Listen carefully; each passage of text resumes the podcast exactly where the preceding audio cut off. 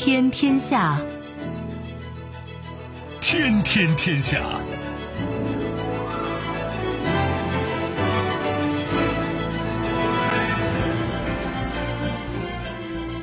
历史穿行者，新闻摆渡人。各位好，我是重阳，这里是天天天下。世界纷繁复杂，新闻随时发生。来看今天值得我们关注的几件事情。历史性一刻，科创板公司上市交易，何妨对标纳斯达克？修宪难成，日本参议院选举，执政联盟的议席大于二分之一，是少于三分之二。美国宣布要建月球永久存在基地，貌似眼高手低。英国首相热门人选鲍里斯·约翰逊举熏鱼怒批欧盟。我们顺便聊聊欧洲人的鱼故事。收听我们的节目呢，你可以用传统的收音机，也可以使用手机。欢迎选择计时客户端，计是河北的计，时是时间的时。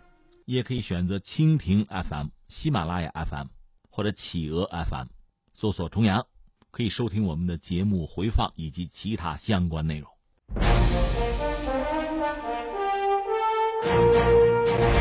历史穿行者，新闻摆渡人，我是重阳。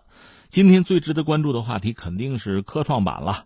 七月二十二号，历史性的一天哈。七月二十二号上午，上海证券交易所科创板首批是二十五家公司吧正式上市交易，这标志着中国资本市场迈出重要一步啊。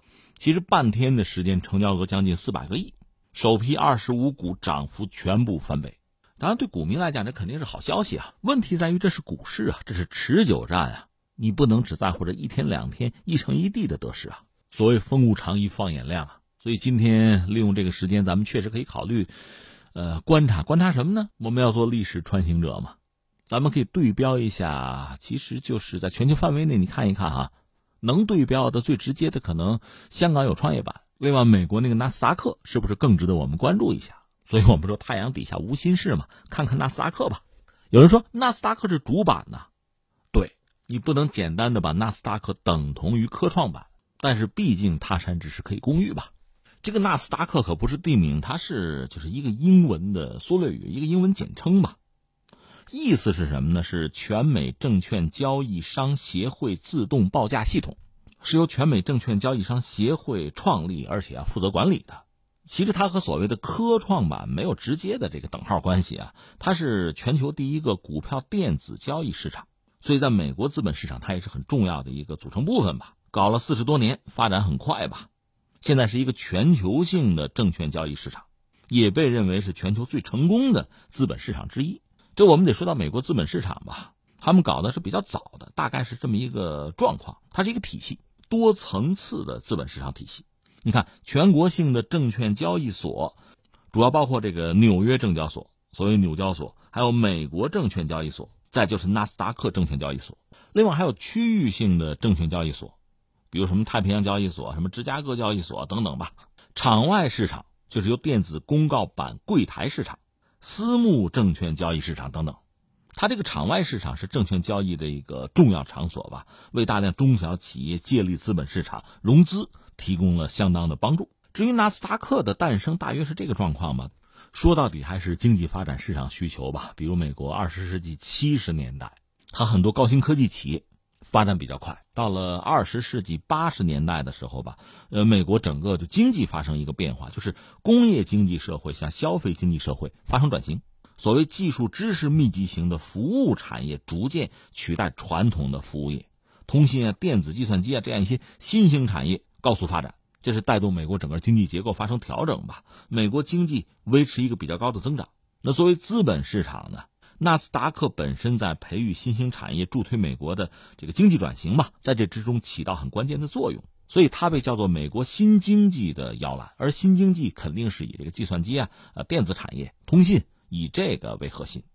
当时美国场外交易比较乱吧，呃，为中小企业融资大家需要，但是这个平台呢确实不好管、不规范，所以美国这个全美证券交易商协会在一九七一年的二月八号呢，就在华盛顿。搞了一个自动报价系统，最早呢就是要规范美国的场外市场。它最早被看作就是纽交所的一个补充啊，这个也是对的，因为我们刚才讲，因为进入七十年代，美国的通信啊、计算机啊，就这些新兴产业发展比较快，半导体公司呢就带动整个硅谷的崛起了。技术密集型的产业代替以前的传统服务业了。社会是在一个重要的变革呀、转型啊、转轨这么一个时期。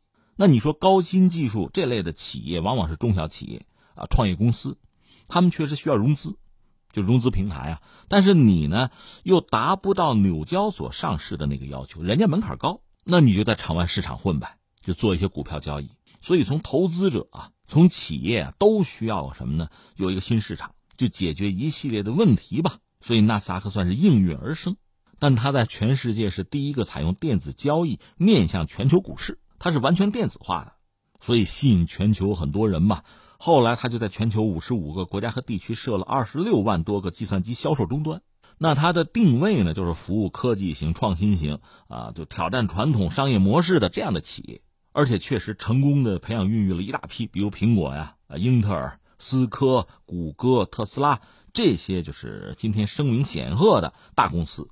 按我们中国话讲，那应该是有这个栽培孕育之恩的啊。至于我们中国企业，你看阿里巴巴、百度、搜狐，就很多非美国本土的高科技企业也是趋之若鹜。所以我看有一些经济史家说，哎，回忆一下一九七一年吧，美国两件大事儿一个是基辛格访华，他是为一九七二年尼克松访华就铺路去了啊，这是一个事儿，这实际上为美国经济赢得了长期稳定发展的一种可能性。还有一个事儿，当时看着不大。就是纳斯达克正式诞生，所谓的电子证券交易机构呗。这事儿当年看着不大，现在没想到是越做越大。它是美国的跨国公司称霸全球的一个发动机。有人说这也是美国向全球输出软实力很重要的一个平台。纳斯达克诞生之后，长期以来吧，也就是草根吧，比较草根哈。一直到什么呢？微软，微软在一九八六年登陆纳斯达克，这种格局才改变。值得一说的是什么呢？即使在今天，纳斯达克也是一个只看明星的地方。就说，呃，今天七家所谓高富帅占整个纳斯达克市值的一半以上，而大多数企业，什么僵尸公司啊，也不少。所以你看，有个词叫什么“头部效应”啊，它是有道理的。刚才我们讲到微软，就比尔盖茨嘛，他一度是世界首富吧，他的个人财富曾经就相当于现在我不知道了，之前曾经相当于美国 GDP 的百分之零点五。甚至超越了世界上一百六十二个国家和地区的 GDP。微软是一九八六年登陆纳斯达克，呃，之前纳斯达克是这样，长期也没有太多的进展。后来有几次小波澜，当时微软是他跟那个保罗·艾伦联合创办吧，比尔·盖茨拿了百分之四十五的股份。那一年呢，他是三点一五亿美元的财富进入福布斯全球富豪榜。刚才我们讲纳斯达克是一九七一年就建立了。刚成立呢，大概得到了英特尔有这个融资申请，但是随后有半年的时间吧，几乎就没有任何交易量。后来英特尔是挂牌之后融了可能八百二十万美元吧，而纳斯达克一度是没有办法得到主流的高科技企业的认可。一九八零年年底的时候，苹果算是登陆纳斯达克，创造四名年轻的亿万富豪。到这时候，我们看到巨大的财富效应啊，纳斯达克由此被称作亿万富翁的温床，由此也算开启了所谓硅谷模式。成为年轻人冒险的乐园。一九八六年，微软上市，让纳斯达克达到一个小高潮。后来是甲骨文和思科。一九九七年，亚马逊登陆纳斯达克。新浪是二零零零年登陆纳斯达克的。后来还有网易什么的，我们就不说了。那这么说吧，在二十世纪九十年代的时候，因为当时所谓第三次信息技术革命浪潮啊，席卷全球，科技企业公司受到追捧吧。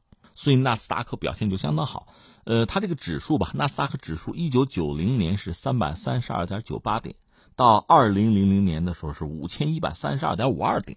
不过好景不长，到了二零零一年，互联网泡沫破灭，公司股价开始往下跌，大量的挂牌公司退市，纳斯达克指数呢，短短一年时间又跌到一千六百一十九点五八点，跌了将近百分之七十吧。那怎么办呢？改革呗，又搞了不同的上市标准。到二零零六年呢，它是把股票市场分成三个层次了，有所谓精选市场、全球精选市场，有这个全球市场，还有纳斯达克的资本市场，就优化市场结构，吸引不同层次企业来上市。那你要说到现在拿得出手的，还是像苹果呀、谷歌呀、Facebook 呀、什么亚马逊，还是这些企业。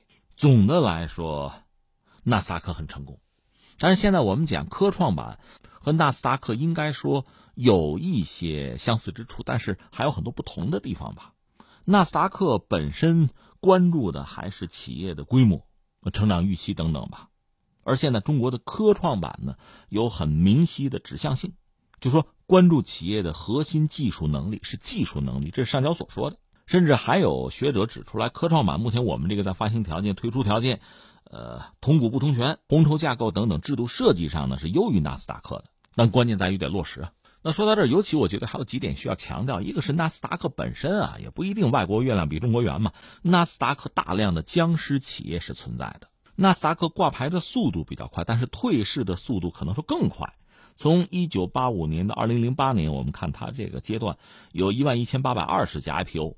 同期退市的是一万两千九百六十五家，就净增长它是负数的，就说这个淘汰机制应该说是是比较有效的。但就算是这样呢，还有百分之八十以上的纳斯达克公司是僵尸。真正的还是刚才我们讲的什么亚马逊、谷歌这帮企业，苹果什么的这几家企业的比例，就贡献的比例超过一半。实际上，真正让纳斯达克能挺住的哈，就是这些公司。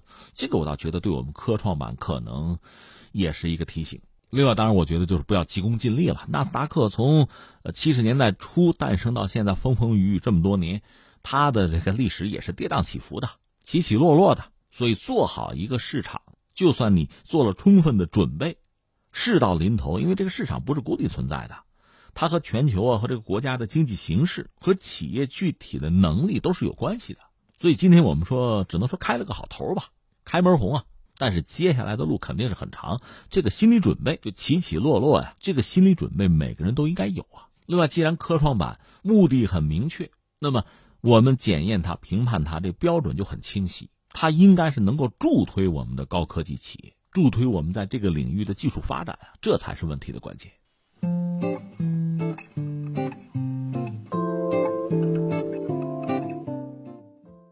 听听天下，我是重阳，咱们继续哈，关注一下日本吧。最新的消息，在七月二十二号凌晨，日本参议院改选投票结果全部揭晓，执政的是日本的自民党和公民党，这是个执政联盟啊，共同获得一百二十四个改选席位中的七十一个，就是说这是过半数，但是呢，又没达到三分之二，这是个大新闻啊。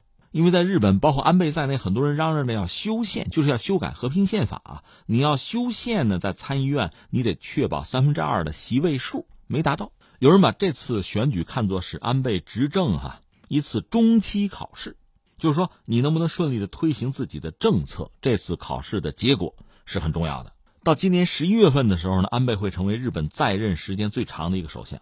这现在看来已成定局啊！他的任期呢是在二零二一年结束，所以他还有时间去主导修宪。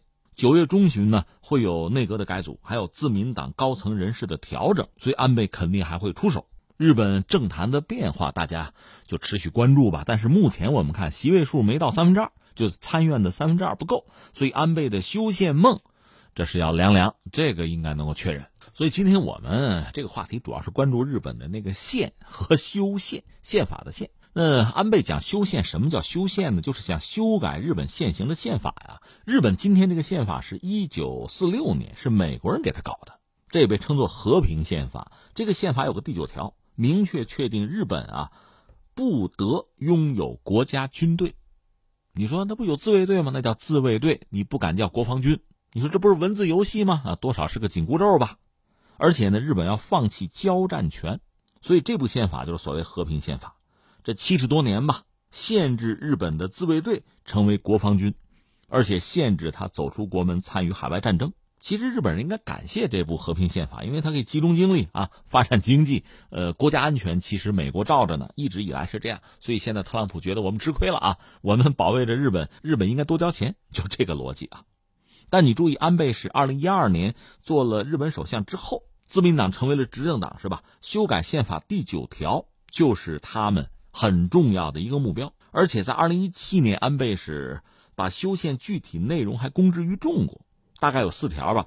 其中大家最关注、最敏感的就是其中第一条，就是在维持宪法第九条的第一、二条项情况下，有必要明确自卫队的合法化，这是焦点。因为第九条规定，日本没有交战权，就是说你没有真正意义的军队，你不能有。现在这个自卫队在法律上呢，是日本行政体系中的一个政府行政官僚机关。你如果说修宪成功，自卫队就真的是获得宪法承认是真正的军队。那解释有什么理由没有？说啊，我们这是让自卫队的各位能怀着强烈的荣誉感去完成任务。而且安倍也承诺说呢，自卫队写入宪法是不违背第九条一二款的。但是口子一开，作为右翼是可以在这上面继续做文章的。这是所谓的修宪。那我们再扯一下这个宪啊，宪法的宪，日本的宪法。从哪说起啊？明治维新吧，一八八九年，所谓明治天皇御赠大日本帝国宪法，这是所谓的明治宪法，它带有强烈的神权色彩，所谓专制宪法嘛。这部宪法讲就是天皇是国家元首，总揽统治权，由天皇总揽军队统帅权，赋予军令长官叫帷幄上奏权。什么意思？就是有关军令可以不经内阁直接上奏天皇啊，天皇裁断之后就可以实施。所以明治宪法确立呢，就把军权呢推到最高的地位。日本最终走上军国主义的道路。你说，哎，你看前段时间韩国那个议长不是说，那日本天皇本身就是战犯，你得道歉等等，不是闹这个吗？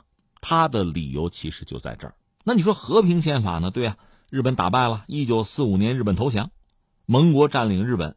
这里面就说到一个人物麦克阿瑟呀，据说他当时去日本还带了把枪，手枪。说为什么呀？平常他不带枪，就是怕日本真搞个一亿玉碎，自己呀占领军啊，你肯定不如日本人多呀，也不能让人家抓俘虏啊。到日本一看，确实感受很深。他好像是到帝国饭店，说晚上晚饭吃个鸡蛋，没有鸡蛋都没有，他就意识到日本人饿肚子呢。两招，一个呢从美国国内调粮食到日本，把肚子先吃饱。这样他就成了所谓日本的大恩人了。另外，他是允许日本人去抓鲸鱼去吃鱼吧，补充蛋白质吧。这事儿以前和大家聊过啊。然后他们就是美国人也在研究日本，不是有一个著名的叫本尼迪克特这大姐呢？没去过日本，她是个社会学家啊，就通过访问日本战俘什么的，就写了一本《菊与刀》，是对日本人啊做一个非常深刻的剖析。当然说准不准确的那另说啊，反正美国人干了这些事情。那然后麦克阿瑟就发现日本天皇是一个很独特的角色，就日本人确实听天皇的，说打那对美国人就火力全开、咬牙切齿哈，自杀冲锋就搞这个；说不打那就温顺的很，听话。所以要控制天皇。据说天皇也是坐卧不宁啊，先给麦克阿瑟打过一个电话，麦克阿瑟说：“那来吧，咱谈谈吧。”天皇去麦克阿瑟那儿，呃，说是麦克阿瑟还敬了根烟，这样所谓改造日本呢。麦克阿瑟有一套计划，他保留了天皇，但是要求天皇呢得有一个人间宣言，你不是神，你是人。你想他这套东西，很多人不认同的。确实，很多人认为要追究天皇的战争责任。而另一方面，有些日本人说，那天皇是神呐，你成人我们受不了啊。麦克阿瑟就两半忽悠，就说你看，必须按我说的办，否则的话我管不了了。因为那边还有苏联呢，苏联跟你们日本人算账，我管不了。另外，跟美国国内说，要不按我这么办。日本人真跟美国人拼命，那你得多调多少军队过来？就这样，所以最后呢，就是维持了目前一个状况。那也是他从美国可能找了一批很年轻的学生啊，法律学生吧，就搞了这个和平宪法，然后以此为基础呢，对日本进行各种各样的改造。这个改造你现在看起来有些东西也就不可思议了啊，因为美国人嘛，他对东方、对亚洲、对日本的了解也有限。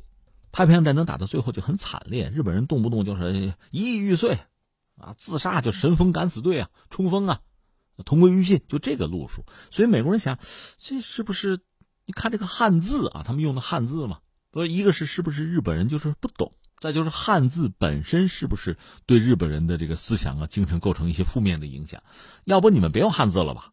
这想法都有人提，当然还有很多日本人跟着，对对对，我们就放弃汉字吧。那用什么呀？用拉丁文吧。后来研究来研究去说，呃，我们觉得法语就是法国法语和我们日本人可能比较契合，咱改法文吧。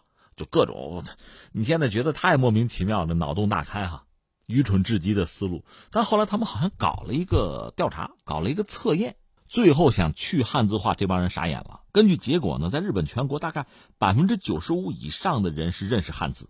那你说你要把汉字全去掉，那日本人又都成了文盲了，这。可笑吗？这不是，所以最后这事儿就拉倒了。翻回来，我们说这个和平宪法，有了这个东西，对日本本身也算是一个约束吧。因为日本经济腾飞的过程之中呢，确实他没有必要花太多的力气在这个军力建设上，跟美国有一个安保嘛。但是所谓时过境迁啊，你看有这么几个因素，我们得点一下。一个就说到，说到安倍的老爷了，就是岸信介。一个是他一直在极力的推美日的这个安保，新安保。那等于说是把日本绑在美国战车上。另外，他呢就是就是岸信介啊，是一直希望日本成为一个所谓正常国家。其实这个人，在二战结束之后啊，做审判他是战犯的，各种原因吧，不但逃脱了惩罚，而且他还成为战后日本的政府的很重要的领导人、首相嘛。但因为这一出呢，他也遭到过刺杀，最后是被迫辞职了。不过，让日本所谓正常化这个理念，你看安倍也是很坚持。这你可以理解，日本右翼他这个想法其实是一脉相承的。那所谓日本的正常化，你军队得有啊，所以修宪，通过什么方式把这个东西给改变了？另外，在日本国内，从上个世纪九十年代吧，差不多开始到现在，日本经济一直不是很理想，而且人口老龄化嘛，在这么一个状况下，经济一出问题吧，往往他就会会排外，会封闭，会寻找自我感觉良好。因为经济萎靡不振吧，民众生存压力比较大，国内各个阶层在这个精神上往往是在一个压抑和郁闷的状态吧。在这种社会氛围之中呢，那一个社会往往出现保守化的倾向，就狭隘民族主义这套东西就会出来。那体现在日本右翼上，就是那种比较偏执狂热的，叫民族优秀论之类的这套东西又来了，不承认历史上的罪行，甚至不接受失败的事实，这样的。这个怪胎也就有。那另一个层面就是说，美国的实力也在相对的下降。那么在亚太战略，包括什么印太战略上，对日本的倚重会增加。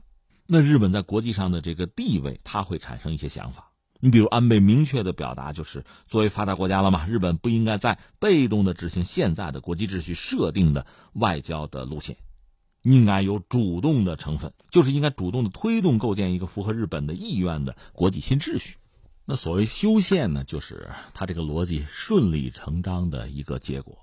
当然，这种想法在日本并不是所有人都认同，还有强大的和平力量认为就是要尊重宪法、维持现状。当然，在日本国内，这个民意和安倍所代表的右翼之间啊，孰强孰弱，在不同的历史发展阶段，我觉得这个对比、这个力量对比会发生变化和调整。只不过目前我们看到，在这个节点上，至少从技术上讲。这三分之二达不到，这个事情你只能再另寻时机了。另外，最后我还是要说呢，二战不是有一个雅尔塔体系吗？这个体系到现在呢，已经发生了多次变化。你比如苏联已经没有了，但是俄罗斯是顶上了苏联的位置，所以在亚洲吧，雅尔塔体系总的来说还是稳定的。但是如果日本真的修改了宪法，那这个格局会发生很大的变化。我们就问，比如说美国干不干？美国在日本的驻军，从某种意义上讲，难道不也是看着他吗？另外，俄罗斯那个所谓日本叫北方四岛，俄罗斯叫南千岛群岛。一个呢，这是领土的纠纷；另一方面，这也可以看作是俄罗斯对日本的一个牵制或者制约吧。韩国我们还用说吗？现在韩国国内的至少是针对日本产品啊，抵制日货这个情绪已经非常之强了。所以还不要等日本迈出修宪的那一步，现在我们看到的这个格局，对他这种约束、这种压力吧，是很清晰的。哎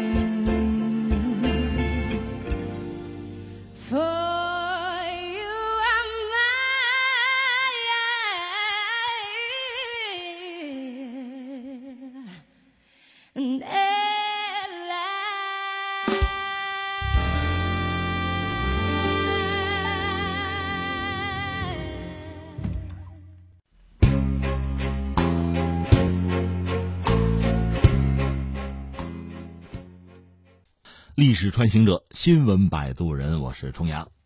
关注一下美国人最新的一个动向哈，呃，七月二十号是一个挺有意思的日子，这一天是人类首次载人登月纪念日，今年正好是就是美国人登月五十周年，美国就选择在这个时间呢，公布了所谓阿尔特密斯计划，就官方啊标志图案公布了，就是正式宣告要在月球建立永久存在基地。这个美国媒体直接说啊，这个美国人要占领地球了啊！阿尔特弥斯，这个我先解释一下吧，这是古希腊神话里边的一个重要的人物吧，狩猎女神，大约也是月亮女神啊。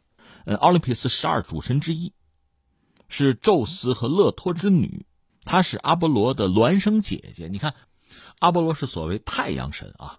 美国登月计划不是当年叫阿波罗计划？阿波罗十一号在一九六九年七月二十号实现登月吗？现在又有一个计划，阿尔特弥斯计划，好像还有另一种翻译的方法叫新西亚，一码事儿。你要看到新西亚计划，也就是阿尔特弥斯计划啊。那你看，作为阿波罗的孪生姐姐，这个方案、这个名字啊，这个计划拍在这儿，你就明白还是要登月啊。那你说五十年前你就登过月了，现在再来一次有什么意思啊？怎么得有二点零版啊？那就是要建立一个永久存在基地，这当然非常值得我们关注，甚至警觉了。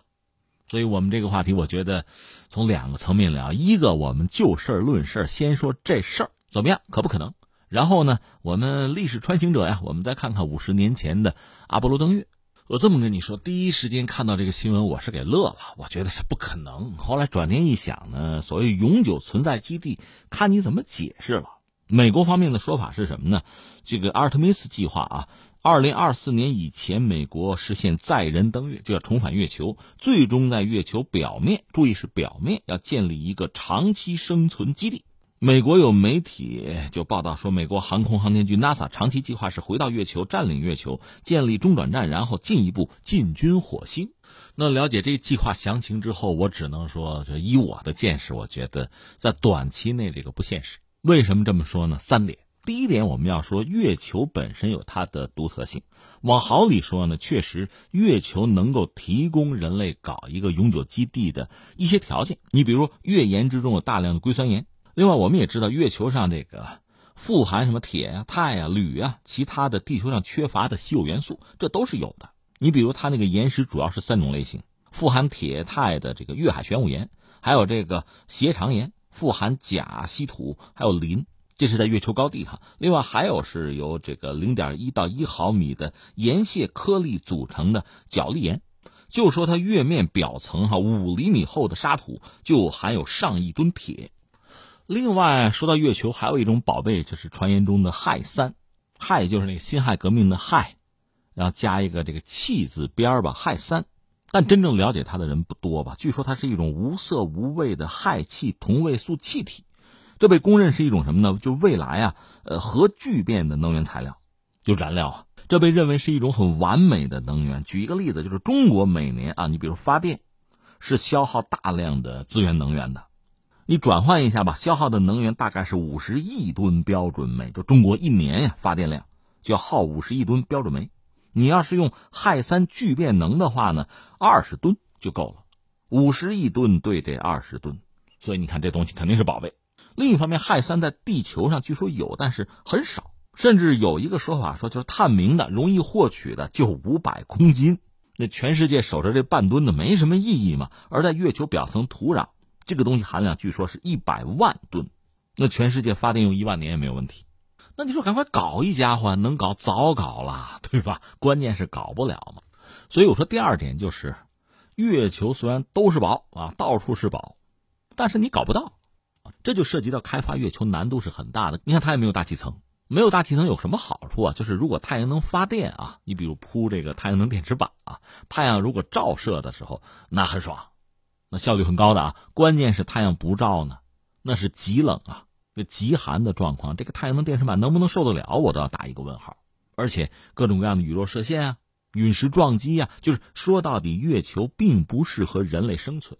所以你说美国人重返月球哈，我还替他们着想。你要搞一个环绕月球的这个轨道上有一个太空站，是不是好一点？但麻烦在于你要上月球，每次你就得上去下来，上去下来，难度也很大。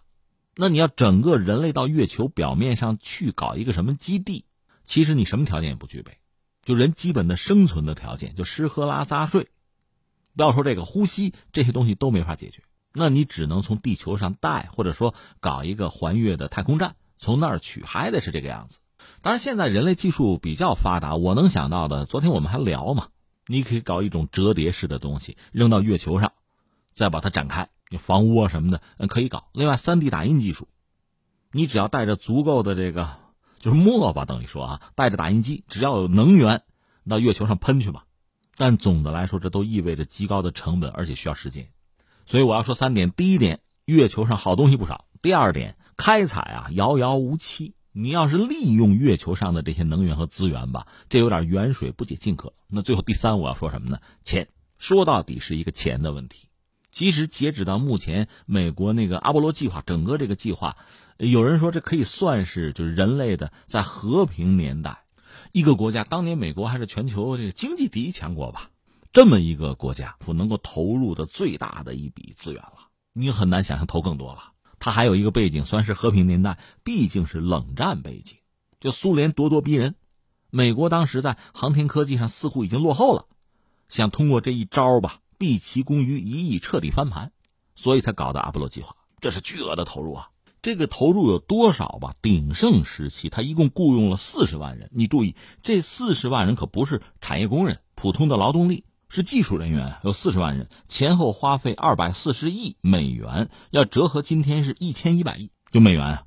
所以现在真正的问题，我觉得对美国人还不是说在。月球上搞一个什么永久存在基地，也不是上火星，你就再回一趟月球，你得花多少钱？当然，我个人以为他不至于再搞一次，就二百四十亿或者这一千一百亿，这倒不至于，因为他有以前的技术和经验吧。但是你知道，经常是老经验遇到新问题。今天这个时代再登月，你难道真的还使用上个世纪六十年代的技术吗？你真的要复制土星五号吗？都已经不现实了，好多东西还就得搞新的。而且你要面向未来，今天搞这个东西，这个投入啊，是为未来打基础。你也没有办法完全复制一九六九年那一幕了。所以说一千道一万，你钱是不会少花的。我说的不对吗？现在美国拿的新招数是什么呢？就是 NASA 更多的是一个组织啊，啊决策呀，搞搞招投标啊，更多参加投标的还是像这个蓝色起源啊、SpaceX 这样一些公司，就是私人公司。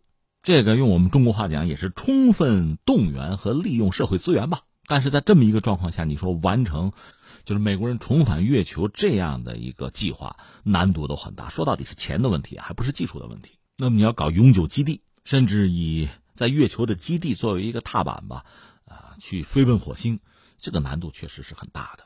说到这儿，说句题外话，也不排除一种可能性，就是开发月球的商业价值啊。美国人这个脑子还是有的。关键这月球是谁的？它应该属于人类吧？如果我们人类托大的话啊，总之它不能只属于美国人啊。所以围绕着月球的归属问题，这恐怕还需要这个国际组织、联合国什么的，那给相应的国家，当然也包括中国有这个能力的国家吧，恐怕也得有一个协调。我记得历史上也有人嚷着要炸掉月球哈，有这样那样的好处，但是这种事情想想可以，写小说可以，真搞的话就太疯狂了。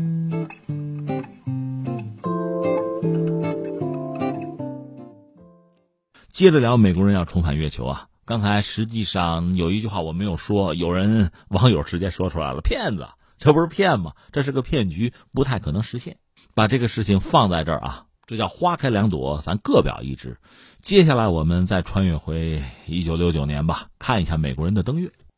一九六九年的七月十六号早晨吧，九点三十二分，阿波罗十一号，这是登月飞船啊，运载它的是有三十六层楼那么高的土星五号，就运载火箭呢，是在肯尼迪角的三九 A 综合发射台发射升空，搭载了三名宇航员尼尔阿姆斯特朗，还有他的两个同伴奥尔德林，还有一个克林斯。这个阿姆斯特朗曾经是一个民航机长，那两位是军官。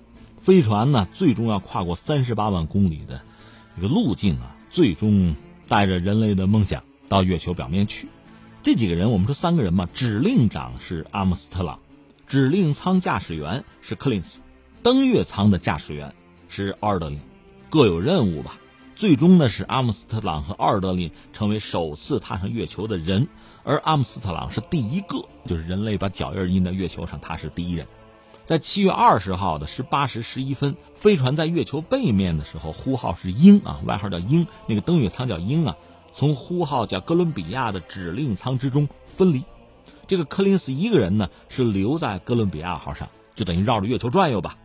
他的任务就是留在指令舱中绕月球环行，之后二十四小时中只能监测控制中心和鹰号之间的通讯，别的他什么也做不了，也不需要做什么了吧。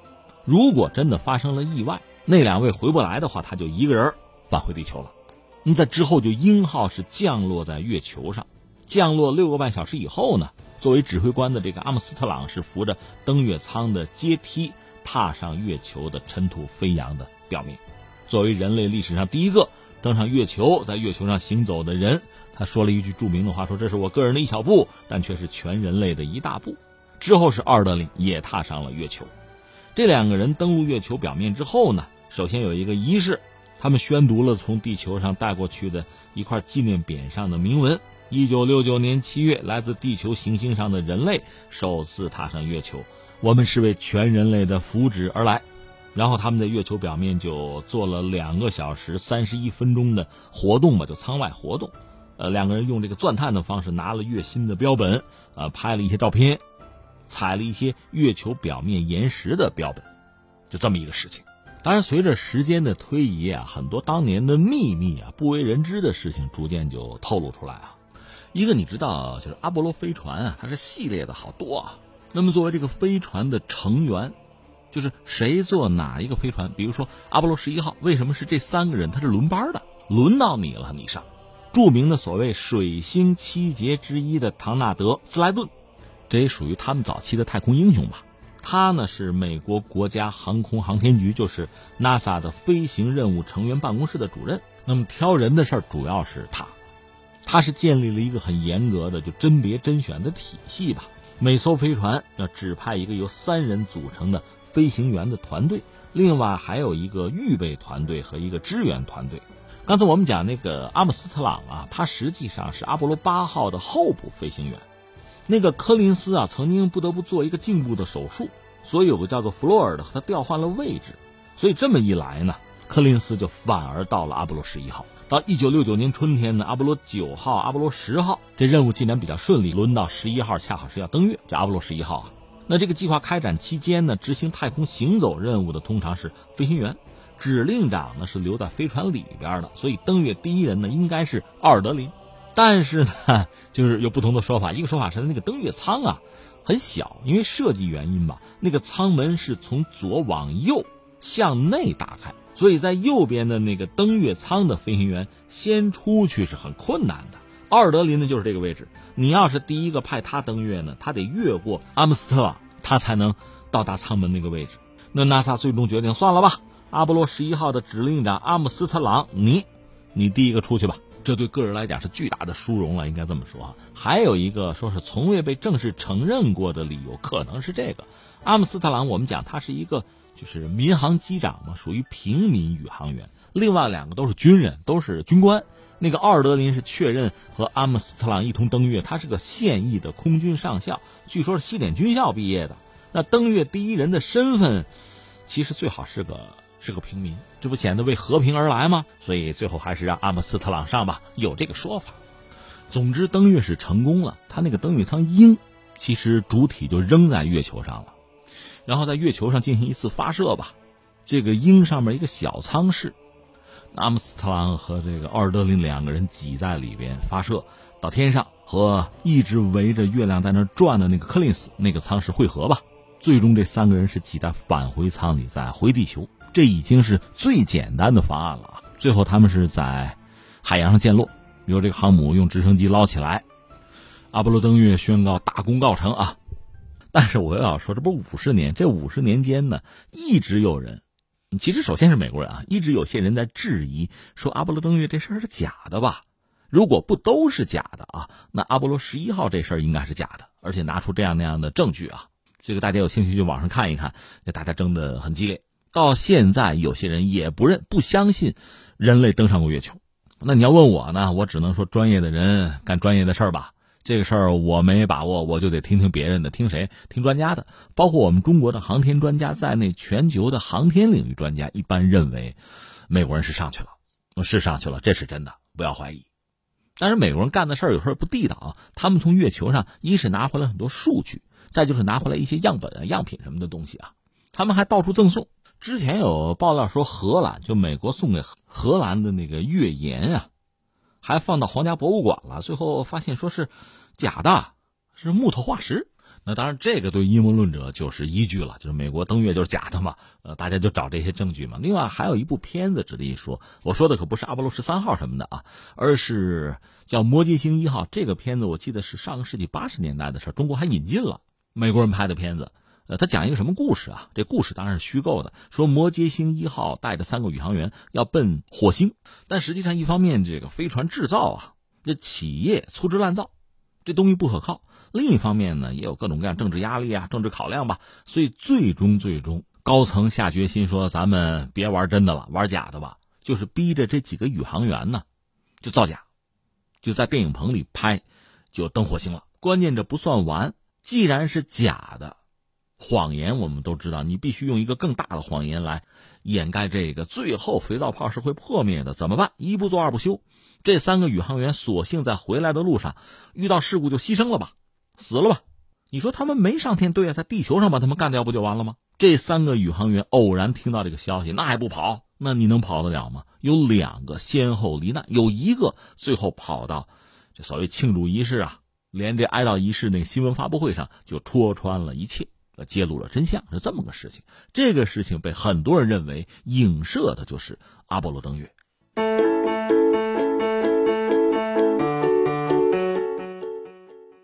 听听天下，我是重阳，咱们继续啊，关注一下英国吧。那个鲍里斯·约翰逊，不知道他能不能当上英国的首相啊？这两天你看，英国人还是比较低调，包括。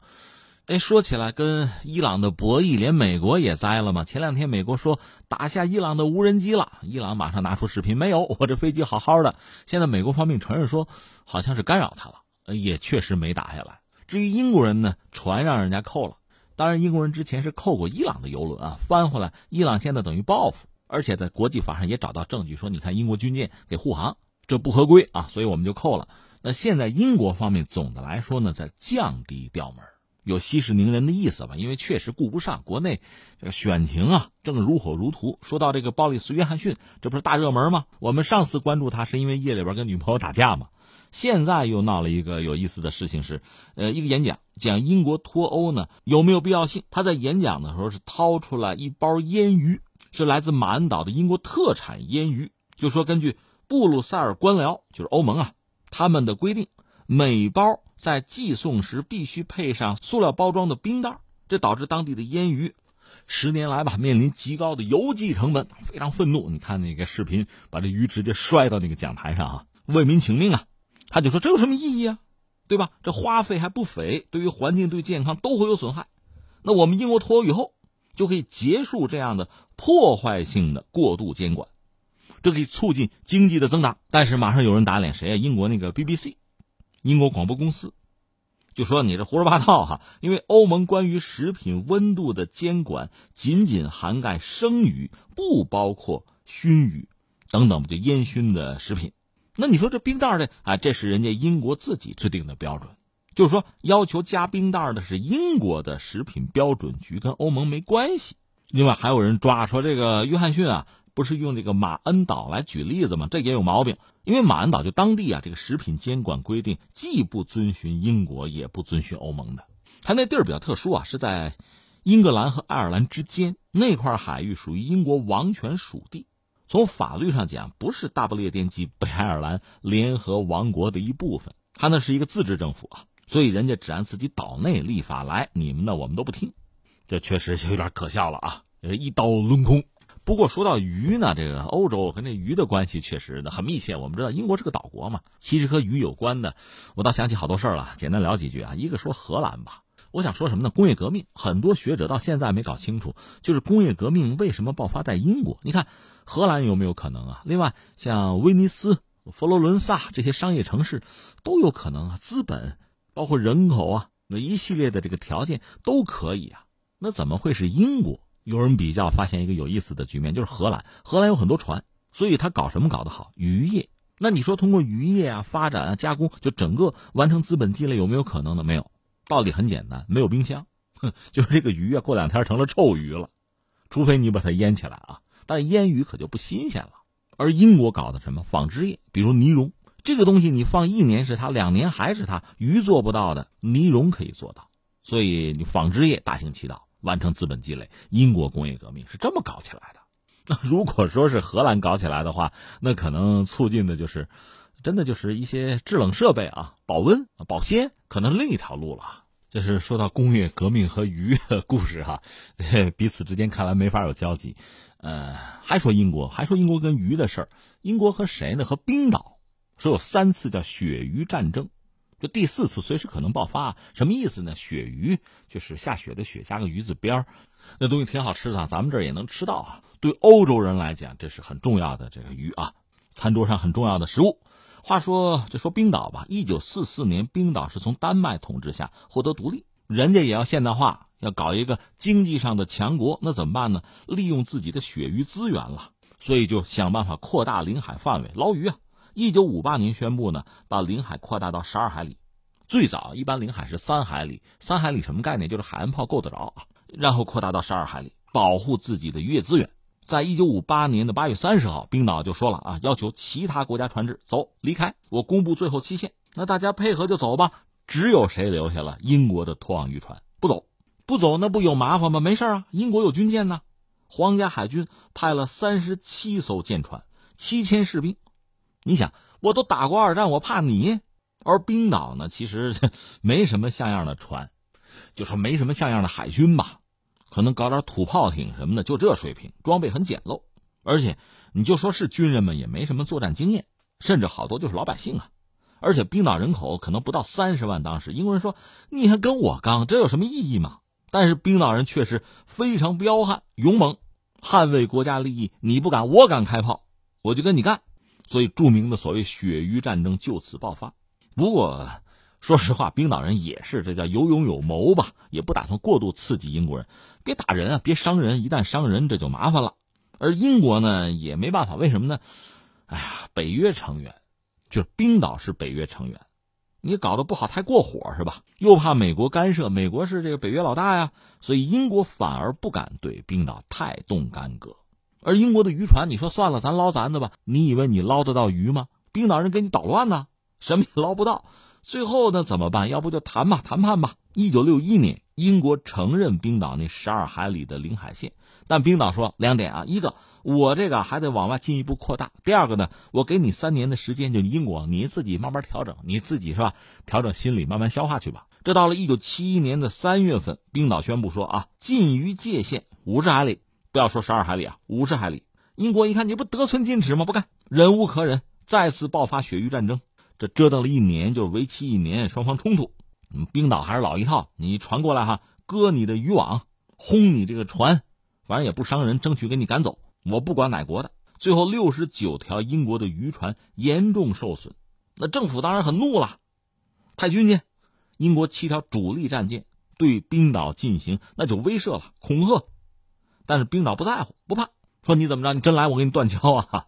然后北约，北约这时候就出来调停啊，都都省两句啊，多省两句啊，歇一歇啊。北约开始考虑，那就对英国施压嘛。英国最后又让步了。到一九七四年呢，冰岛的鳕鱼的这个捕获量开始下降，就说渔业资源啊越来越有限，怎么办？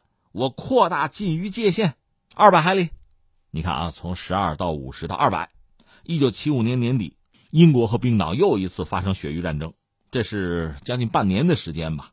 这时候还没有欧盟，欧共体要调停调停，欧共体出面调停。英国说不行，我海军强大，我不能让步了，我让了两次了啊！一九七六年二月，欧共体呢最后说，这么着吧，那等了半天调停不了啊，公开宣布，欧洲各国海洋专属经济区界限就定二百海里。那你说这是英国人怎么办？众叛亲离呗。既然定成二百了，那英国人算了，那愿赌服输吧。那就往后退吧。那冰岛人又一次获胜，但是这有一个后果，就是冰岛这个二百海里的海界在一九七六年呢，至少欧洲就认了嘛。那全世界范围内很多国家一看，哟，二百啊，可以啊，对吧？就都这么干。那这是一档子事儿哈，和鱼啊，和英国和欧洲有关。哎呀，索性再说一个，再说一个鱼就和英国没什么关系。说瑞典吧，这就说到瑞典一种特殊的罐头。你可能你要知道这事儿哈，知道这个梗，你就乐了。不知道的听我说啊。呃，瑞典出产一种特产，叫做鲱鱼罐头。非洲的鲱加鱼字边，鲱鱼罐头，瑞典传统食物。它是把处理过的鲱鱼啊装到罐头里边去，然后让它自然发酵，成了这么一种食物吧。这种食物的特点呢，散发着恶臭哈，味道偏酸，是一种罐装的食品。它最大的特点就是那个臭味难以消散，无所不在。大家不是说有一个概念，中国吃货吗？咱们什么都爱吃，什么都能吃啊！不行，这玩意儿极为嫌弃，吃不了，真吃不了。而且你要在网上搜，这前两年就有这样的啊，有人网购什么海淘买的这个鲱鱼罐头，打开的时候自己都戴着这个防毒面具开的，那有什么用啊？你不能给屋子装防毒面具啊！你在什么地方开，那个地方那个味道啊，那那人就四散奔逃了，真受不了。但是有一些欧洲人吃的是津津有味儿。我是敬而远之吧，估计那东西可能就类似咱们臭豆腐，什么闻起来臭，吃起来香，可能是这样。不过建议大家不要轻易尝试。好，各位，以上是今天节目的主要内容，我是重阳。最后再提醒各位一下，收听我们的节目呢，可以用收音机选择调频幺零四点三河北综合广播，另外也可以在手机上呢下载计时客户端，计是河北的计，时是时间的时，或者下载蜻蜓 FM、喜马拉雅 FM 或者是企鹅 FM。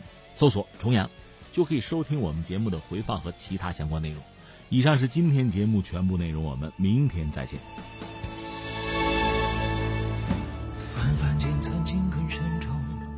红尘中无热血英雄，怀翩翩武功若游龙，藏玲珑功名于心中。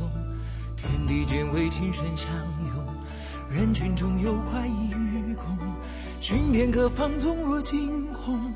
手盼是挚爱于命中，爱恨惊天地美梦成真，贪嗔洞见昆仑泽于一身，情深绕世间朝夕浮沉，至真惹十年如一日不离不分，看生死是眼前是红纸编织，看无常是世间是。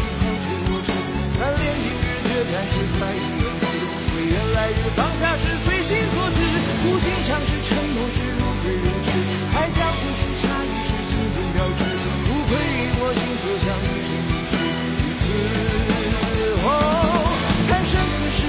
是空知变质，看无常是世间是旁者无知。